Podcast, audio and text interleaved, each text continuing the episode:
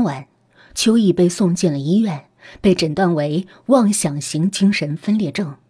大夫说，这还算是个轻度的，如果不早治疗，病情会恶化，到那时就不好办了。建议魏兰送秋意到精神病院去做进一步的治疗，并且一定要注意休息。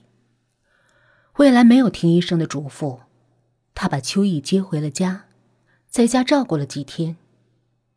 几天里，秋意仍然每晚都做同样的噩梦，闭上眼，脑子里全是那一只恐怖的手。他的精神状态每况愈下，魏兰无奈之下，把他送进了精神病院。精神病院可真的不是什么好地方，走廊里走动着如同行尸走肉般的病人，让人望而生畏。病房里也像是监狱一般，四周的墙壁都渗出阴森的气味儿。魏兰花钱为秋意安排了一间单人病房，这样可以更好的让她安静的接受治疗，也方便自己照顾她。但是，事与愿违，秋意的病情还是没有好转，而且好像越来越糟，有的时候甚至神志也有些不清了。这里的医生给秋意用了最好的药，仍无济于事。魏兰每天都给丈夫送她爱吃的饭菜，拿走秋意穿脏的衣服。医生们都说她是个好媳妇儿，秋意真是福气。这一天傍晚，魏兰又来送饭，秋意吃过了饭，突然又停电了。这个地方总是这样。这里的人也就见怪不怪了。此时，秋意的精神头也好了一点儿，他躺在床上，让魏兰坐在旁边说：“兰，我有件事想跟你说。我这些日子一直失眠，无论我怎么努力也没用，噩梦总是缠着我。唉，报应啊！”魏兰有些吃惊的问：“怎么了？出什么事儿了？”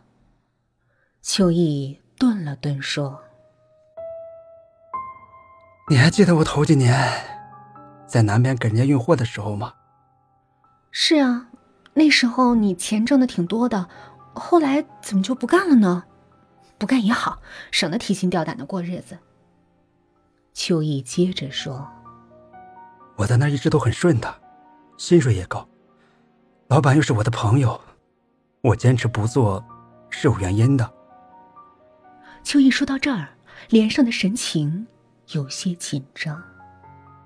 那天晚上，我往外省送一批走私的烟。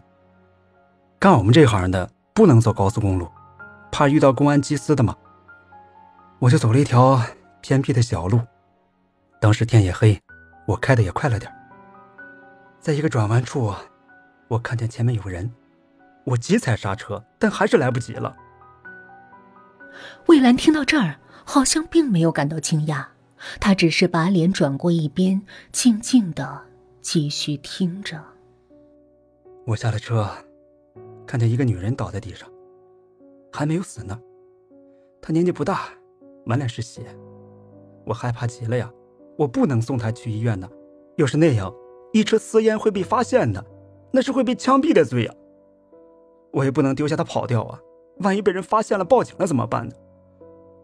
于是我就，我就把心一横，把她拖到路边的沟里。那个女人好像知道我要干什么，她死死的抓住我的衣服。我捡起一块拳头大的石头，狠狠的砸她的脑袋。她的手仍然紧紧的抓着我的胸口不放，她眼睛还死死的盯着我。我我害怕呀，我越是害怕，我下手就越狠。我没命的砸她的头，一下两下三下。我把他的头砸出了一个洞，唉，血混着脑浆，流得满地都是。可是，可是他的手还还是死死的抓着我的前胸。那只没被我砸到的眼睛还在瞪着我，我怎么用力都松不开他抓着我的那只手，直到我掰断了他的手指才算脱身了。我在他身上盖了些土，可是他的手还留在外边呢。秋意的声音开始颤抖，脸上的表情有些扭曲。是这只手吗？这时，坐在秋意旁边的妻子慢慢的转过了脸。那不能说是一张脸，只能算是一片烂肉。头顶上还有个大洞，红白色的东西还在向外涌出。一只眼睛被头发掩住，而另一只眼睛则死死地瞪着秋意。你为什么要砸我？我和你无冤无仇，你为什么要砸死我？你砸得我好疼啊！我的头好疼啊！你还记得这只手吗？你把他每根手指都掰断了，我要挖出你的心，看看是不是黑的。说着，那只血红的手缓缓地向秋意的脖子抓了过去。秋意惊恐地瞪大了双眼，就再也没能闭上。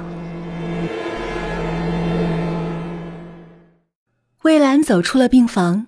轻轻的带上房门，离开了精神病院。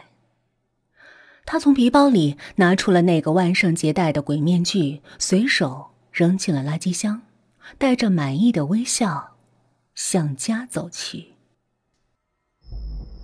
一周以后，魏兰如愿以偿的拿到了秋意的一百万保险金。魏兰自从那天从医院回到家以后。在秋意只言片语的梦话中，了解到了事情的大概，觉得再和这样一个精神病生活在一起，简直就是自己的噩梦，并且她想到了丈夫几年前买的巨额保险，而保险金的受益人就是自己，要得到这笔钱，这可是一次难得的好机会，于是就开始了精心的谋划。医生给秋意开的镇静安神的药物，魏兰都偷偷给换成了兴奋剂，使得秋意每晚都失眠，就算勉强睡着，也是噩梦连连，精神上每况愈下。然后魏兰为了能顺理成章的害死秋意，还把秋意送到了精神病院。在那里，一个妄想型精神病人被吓死。应该不是什么让人意外的事情。他每天给秋意送的饭里也都掺进了兴奋剂，除了最后一天。当然，魏兰还得感谢那只三更半夜爬上窗台的顽皮的小猫。此时，那只小猫正在挠着魏兰家的窗子。没准明天还会窜上你家的窗台。